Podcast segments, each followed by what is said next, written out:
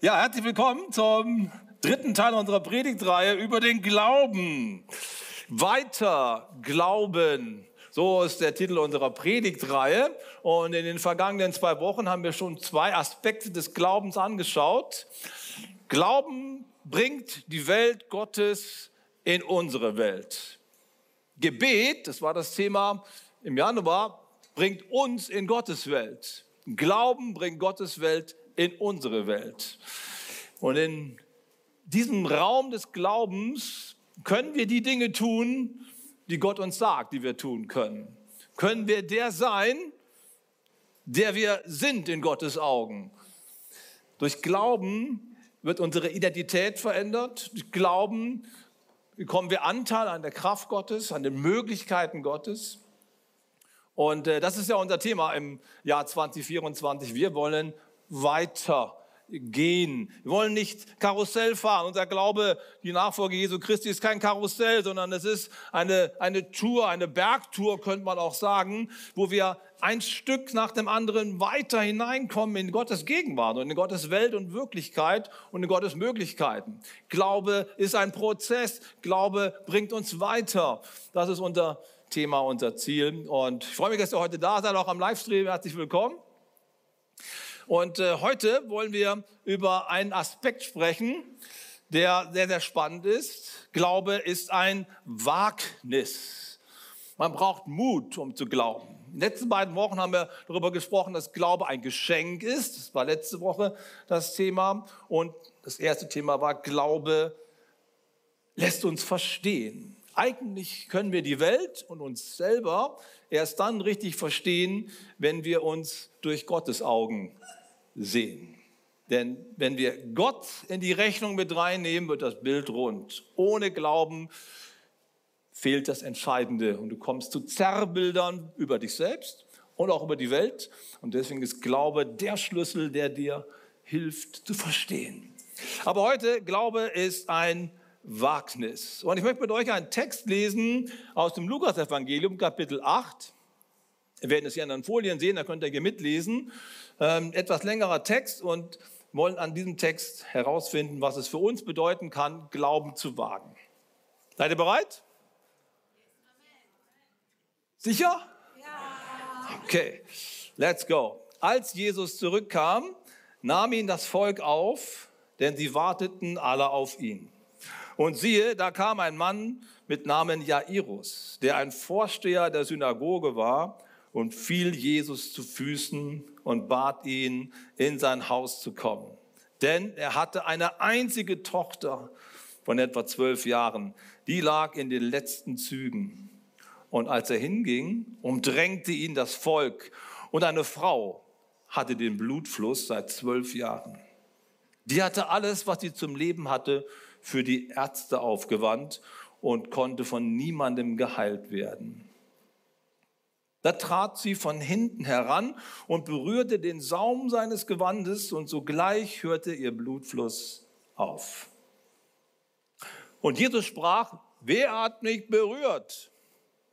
Als es aber alle leugneten und sprach Petrus, Meister des Volkes drängt und drückt dich.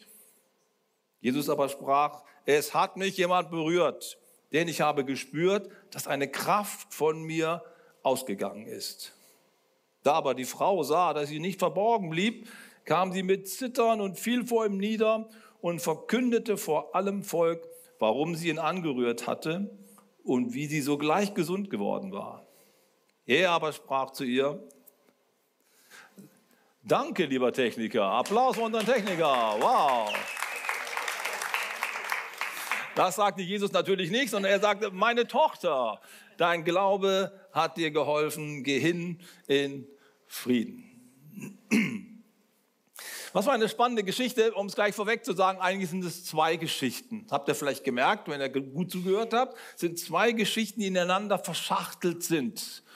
Und äh, die Zahl 12 spielt hier eine große Rolle. Ich habe euch mal eine Folie mitgebracht, um euch zu zeigen, wie so zwei Geschichten ineinander verschachtelt sind. Das ist einmal die Geschichte von Jairus, dem Synagogenvorsteher, der eine Tochter hatte, die zwölf Jahre alt war. Und dann ist da die Frau, die seit zwölf Jahren den Blutfluss hatte. Auch wieder die Zahl zwölf. Und wer die Bibel kennt, der weiß, die Zahl zwölf hat auch eine symbolische Bedeutung. Sie steht für das Volk Gottes. Im alten Bund die zwölf Stämme, im neuen Bund die zwölf Apostel. Es hat also was miteinander zu tun. Und ähm, das Töchterchen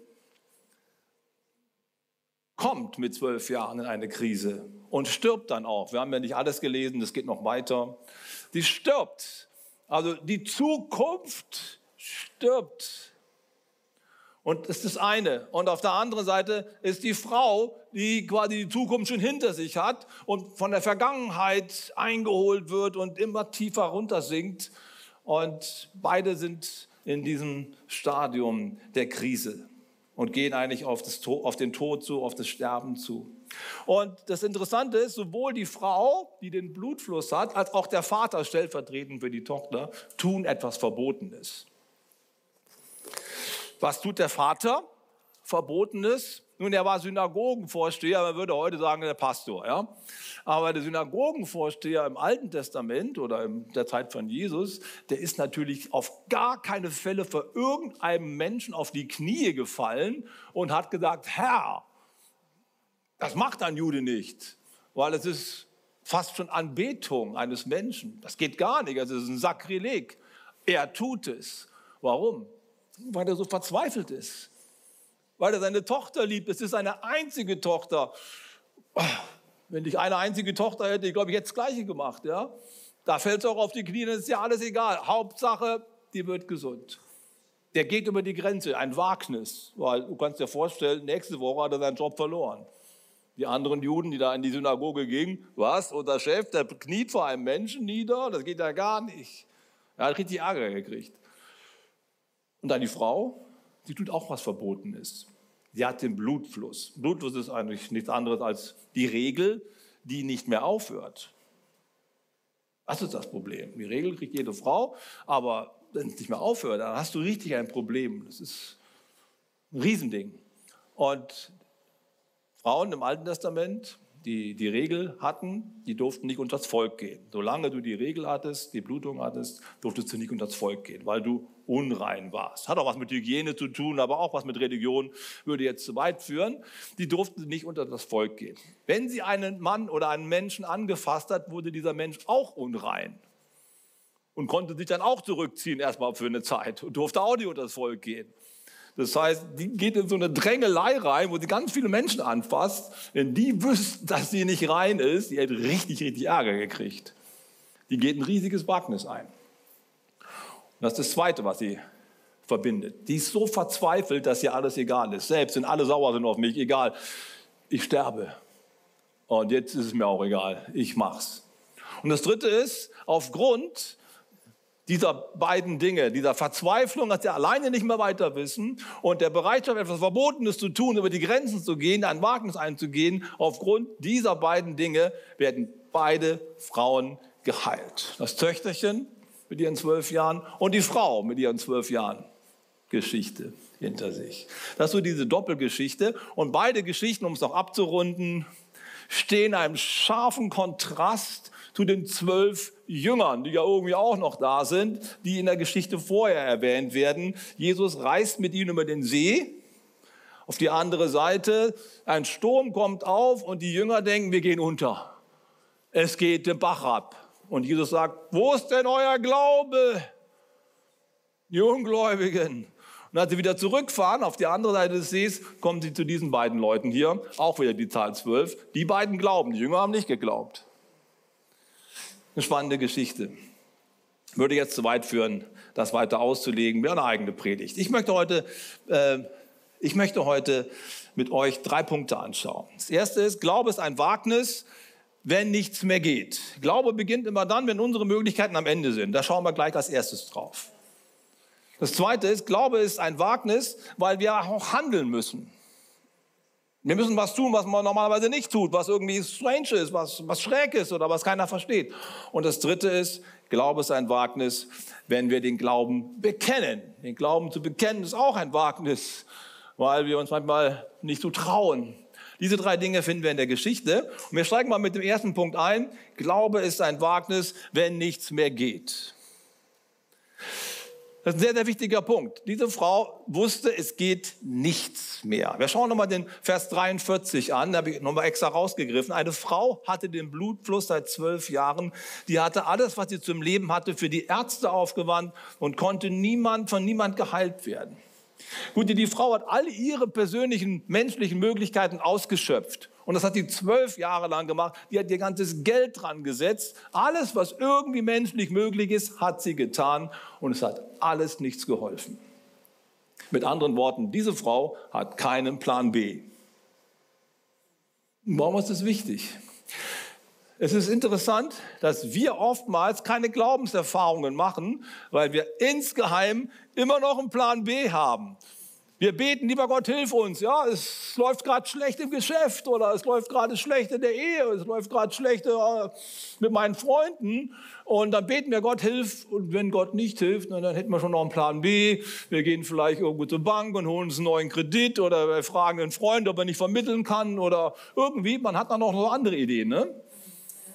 Und das macht, es ist nicht schlimm, bitte nicht falsch verstehen. Die Frau wird nicht kritisiert dafür, dass sie zwölf Jahre zum Arzt gegangen ist. Überhaupt nicht. Der Punkt ist aber der, in dem Augenblick, wo du einen Plan B in der Tasche hast und zu Gott betest, hilf mir, ist dein Gebet kein Gebet des Glaubens. Weil wenn es nicht funktioniert, hast du noch eine andere Möglichkeit. Glaube beginnt immer erst da, wirklicher Glaube zu werden, der Berge versetzt, wenn du gar keinen anderen Ausweg mehr hast. Und ich wünsche euch nicht, dass ihr in so auswegslose Lagen kommt, das nicht, aber ich wünsche euch, dass ihr Glauben habt. Dass ihr in eine Situation reinkommt, wo ihr merkt, jetzt hilft nur noch Gott. Das ist wichtig. Und das auch zuzulassen, Dinge zu tun, die wir nicht selber tun können. Im Alten Testament finden wir viele Geschichten, wo Gott sich ärgert darüber, dass die Könige Israels in einer Bedrängnissituation, die werden angegriffen von anderen Nationen, so oft auf den Gedanken verfallen, wir brauchen jetzt gute Verbündete. Ja, es muss mir irgendjemand beispringen, irgendjemand helfen. Und dann sehen wir immer wieder die gleichen Mechanismen. Die rauben den Tempel aus, den Tempelschatz, schlagen das Gold von den Wänden ab und vom Altar. Und dann gehen sie nach Ägypten und sagen, Pharao, rette uns. Und jedes Mal ist Gott super zornig und sagt, hey, Ihr habt keinen toten Gott, keinen Götzen. Ich kann helfen. Wo ist euer Glaube? Die Ägypter können euch nicht helfen. Ihr habt euer ganzes Geld weggegeben und nichts ist passiert. Wie dumm. Wie oft lesen wir solche Geschichten? Und in einer Geschichte, die lese ich ganz kurz, habe ich jetzt nicht, nicht mit dabei, aber nur als Beispiel, 2. Chronik 20, Vers 17. Da wird das Volk Israel von mehreren Nationen eingekesselt. Die haben eigentlich gar keine Chance. Die Armee der Gegner ist viel, viel größer. Und Gott sagt Folgendes, das musst du dir erstmal auf der Zunge zergehen lassen. Er sagt, ihr sollt nicht kämpfen. Nein, ihr sollt nur die Aufstellung nehmen. Ja? Also tut so, als ob. Ne?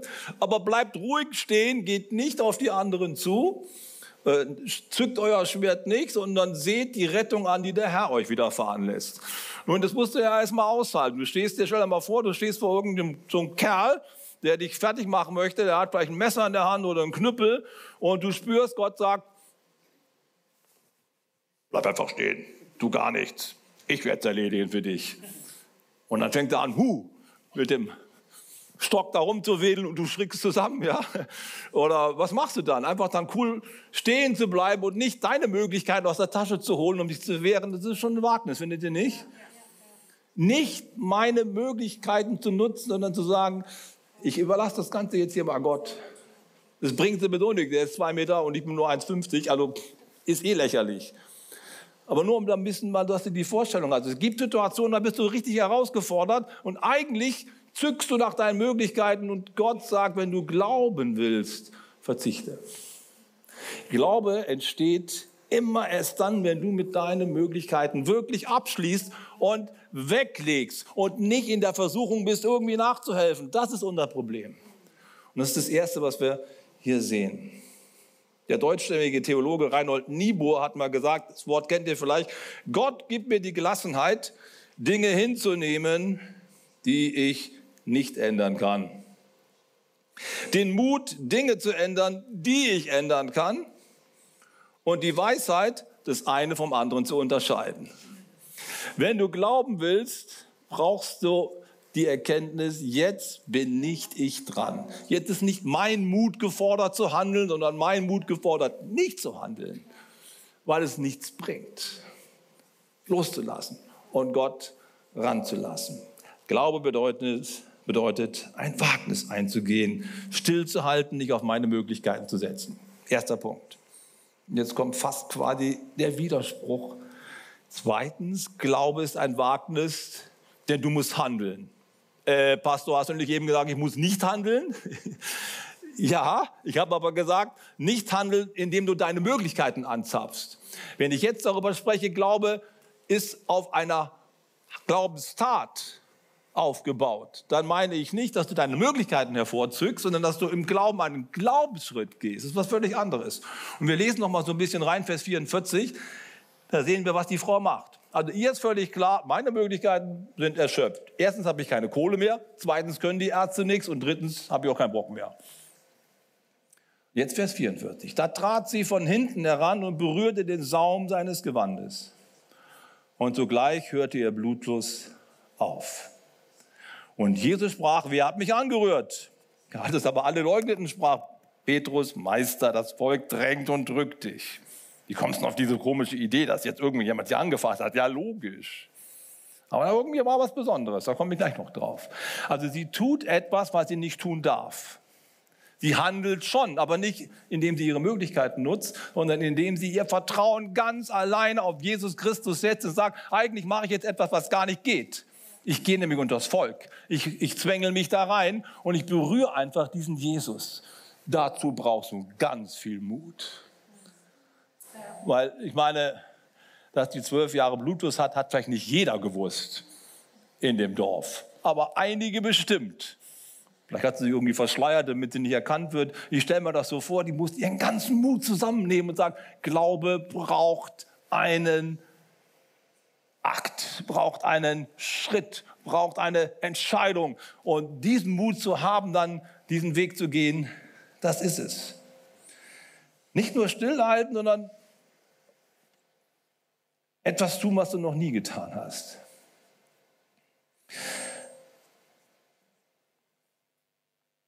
Im Glauben zu handeln ist immer ein Wagnis. Und es bedeutet häufig, dass das, was du tust, niemand versteht. Und manche Menschen anfangen, den Kopf zu schütteln. Wenn die Leute da gewusst hätten, was mit der Frau los ist, wären sie gegen sie gewesen. Hätten sie gesagt, du bist verrückt, was tust du da? Das ist nicht in Ordnung, du, du steckst uns hier alle an. Als wir noch in Bayreuth gewohnt haben, da hatte ich einen Freund oder einen guten Bekannten, der eine Gemeinde gegründet hatte in Oberfranken in Nordbayern. Und die Gründung der Gemeinde ist schon spannend genug, aber wie er zum Glauben gekommen ist, finde ich fast noch spannender. Das war nämlich so ein richtiger Partylöwe. Ne? Äh, sein Vater war relativ wohlhabend und äh, er durfte dann quasi für seinen Vater die Geschäfte verwalten. Die hatten drei dicke, fette Kneipen oder Diskos in Oberfranken, wo richtig viel Kohle floss. Und so sah der auch aus, ja, gute Klamotten und ist ein Porsche gefahren und ähm, ja, dem ging es richtig gut hat das Leben genossen und dann hat er Jesus Christus kennengelernt. Ist irgendwie so ein Gottesdienst gegangen wie diesen hier. Hört, dass Jesus tatsächlich von den Toten auferstanden ist, dass es eine Realität ist. Und plötzlich wird ihm klar, ich muss den Schritt des Glaubens gehen. Und er entscheidet sich an dem Tag für Christus und geht nach Hause. Na, wie man es halt so macht. Wenn du nach Hause gehst, du hast dich für Jesus entschieden, irgendwie, irgendwie sollte das dann schon auch sichtbar werden, findet ihr nicht? Irgendwie muss es ja auch jemand sagen. Also als ich äh, nicht zum Glauben gekommen bin, das war eine ganz lustige Sache. Ich war nämlich mit meinem Vater in der WG, habe ich gewohnt. Ja. Äh, meine Mutter war ein halbes, dreiviertel Jahr vorher ausgezogen mit meiner Schwester. Ich war also allein mit meinem Vater da und wir sahen uns so gut wie gar nicht. Er hat viel gearbeitet und äh, so richtig, so als Teenager, so richtig, so richtig viel geredet haben wir auch nicht. Ne? Aber ich wollte ihm unbedingt sagen, dass ich jetzt gläubig geworden bin. Ich habe es nicht geschafft. Es musste irgendwie raus. Und dann irgendwie habe ich dann gedacht, vielleicht mit dem Tischgebet könnte ich es versuchen, mit dem Tischgebet. Da habe ich mir den Kopf gesenkt und gebetet, geguckt. Hat einfach weitergegessen, hat nichts gemerkt. Nächsten Tag, ich muss irgendwie noch länger beten, ja. Auch nicht. Keine, keine Reaktion von ihm. Da habe ich gesagt, jetzt reicht's. Mein Teller genommen, habe ich ihn hochgehalten. Danke, Herr, für das gute Essen. Amen. Und dann guckt er mich an wie ein Auto, ja. Irgendwie habe ich es rausgekriegt, ja. Es war ziemlich komisch für ihn und er hat nichts gesagt. Er hat überhaupt nichts gesagt. Naja, jedenfalls haben wir weitergegessen. Jedenfalls, ähm, der Peter kommt zum Glauben, erzählt seinem Vater, was passiert ist und sein Vater stinkt sauer, weil das ist in der Gegend von Bamberg gewesen, schon ein paar Jährchen her, stockkatholisch. Da gehst du nicht in so eine freie Gemeinde, das geht gar nicht. Das ist so klein strukturiert, Dorf und so, da gibt es noch Prozessionen. Du gehst als Katholik nicht in eine freie evangelische Kirche, das macht man nicht. Hat er aber. Er sagt, Papa, ich bin Jesus nachgefolgt. Ich habe mich entschieden und ab sofort mit der Disco, das mache ich auch nicht mehr so wie vorher. Ja? Also ich verändere mein Leben. Und der Vater war stinksauer, sagte, wenn du mit dem ganzen Jesus-Quatsch nicht aufhörst, ich nehme dir alles weg. Mach doch. Ja, hat er auch. Ne? Also von heute auf morgen Porsche weg, die drei Geschäfte, die er verwaltet hat, auch weg. Keine Einnahmen mehr, kein Taschengeld mehr. Da saß er da. Was mache ich denn jetzt? Und keiner hat ihn verstanden. Aber Peter, geht's noch? Du hast ein super Leben, du schmeißt das weg. Bist du verrückt? Er hat dann seine letzten Ersparnisse zusammengekratzt, die er noch hatte, und hat ein eigenes Geschäft gegründet in Lichtenfels am Obermain. Ja, mit viel Geld war da nicht. Er hat einen 12 Quadratmeter Laden gemietet. 12 Quadratmeter, da passt nicht viel rein zum Verkaufen. Und hat auch kein Geld gehabt, irgendwelche Ware zu kaufen. Er hat Unterhosen und Socken gekauft. Und die hat er dann feilgeboten. Feilgeboten heißt für die jungen Leute verkauft, ja, also angeboten. Das war natürlich auch nicht gerade die Goldgrube. Das könnt ihr euch vorstellen. Nach vier Wochen, wo er fast am Ende war, kommt sein Vater zur Tür rein. Es klingelt, er macht die Tür auf und sagt, hey Peter, hey, wie sieht's aus? Wie geht's und so? Hat einen Schlüssel dabei, legt ihn so einfach so, by the way, auf den Tisch. Das war der Porsche-Schlüssel. Ne? Und sagt, alles gut bei dir? Wie läuft? Ja, läuft so, ja. Und äh, du, ich habe mir, hab mir Gedanken gemacht, wie wäre es, wenn du einfach wieder die drei Geschäfte übernimmst und so. Und dann Porsche, der steht auch bloß rum. Ich würde sagen, hey, komm, steig wieder ein. Und Peter sagt, echt? Klar. Nur mit dem Jesus-Mist musst du aufhören. Den Jesus-Quatsch musst du lassen. Und dann schaute Peter ihn traurig an und sagte, nein, Papa, das kann ich nicht. Schlüssel wieder eingesteckt, wieder rausgegangen, keine Diskussion.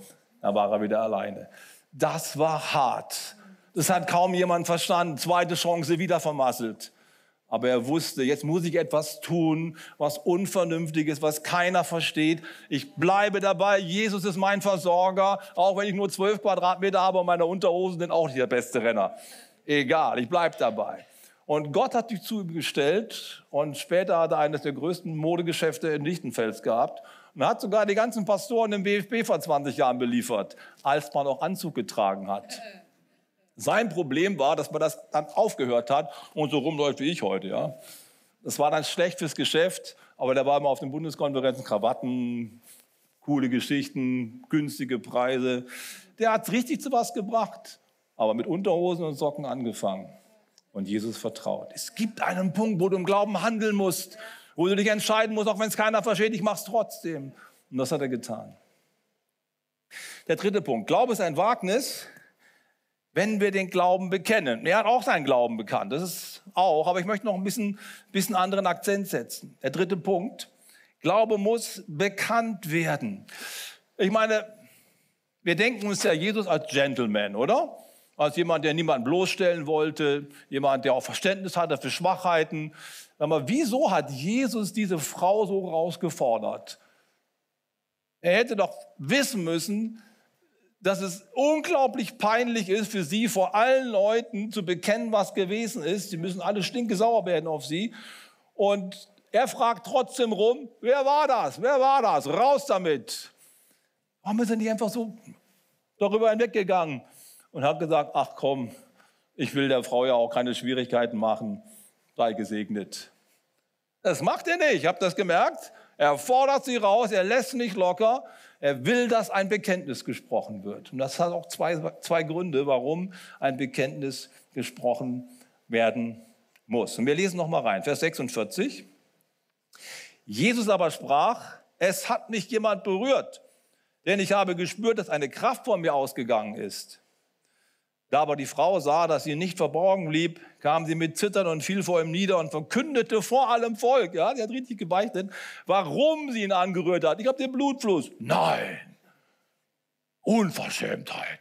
Wie kann die das machen? Die sagt alles.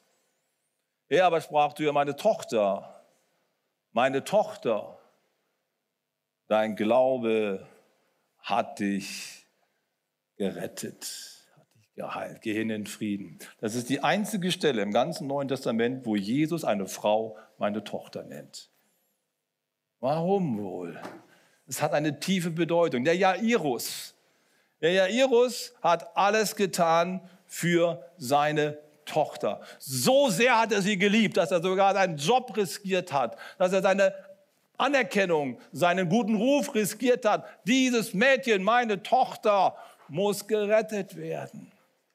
Das ist genau das Herz von Jesus, was hier rüberkommt. Aber dieses Herz kommt nur rüber, wenn das Bekenntnis des Glaubens gesprochen wird. Das ist so wichtig. Jesus sagt hier in Matthäus Kapitel 12 nur als ein Beispiel, wer sich nun vor den Menschen zu mir bekennt, zu dem werde auch ich mich bekennen vor meinem Vater im Himmel. Wer mich aber vor den Menschen verleugnet, den werde auch ich vor meinem Vater im Himmel verleugnen. Wenn du erleben möchtest, dass Jesus zu dir sagt, mein Sohn, meine Tochter, mein geliebtes Kind, dann ist es wichtig, dass du im Glauben bekennst, dich zu ihm stellst und dich nicht schämst wegen deines Glaubens. Und wenn du dieses Wagnis eingehst, Glaube ist ein Wagnis, dann kommt dir so viel Liebe entgegen, dass du es kaum noch tragen kannst, ja? Denn Jesus sagt meine Tochter, weil er dich damit in die gleiche Situation bringt wie der Vater des kleinen Mädchens, der Jairus. Genauso ist Jesus. Und er sagt, für dich, Mädchen, gebe ich alles. Mein Leben und meine Zukunft. Für dich gehe ich ans Kreuz, genau wie der Vater von diesem Töchterchen hier. Genau das Gleiche tue ich für dich. Das erlebst du nur, wenn du dich zu ihm bekennst. Das ganze Heil Gottes, die ganze Liebe Gottes kann nur fließen, wenn du den Mut zum Bekenntnis hast und Jesus nicht verleugnest. Das ist der Punkt, den ich unbedingt noch setzen möchte heute Vormittag. Dein Glauben öffentlich zu bekennen, ist der Schlüssel zur ganzen Welt Gottes und zur Liebe ohne Limit. Ist das gut?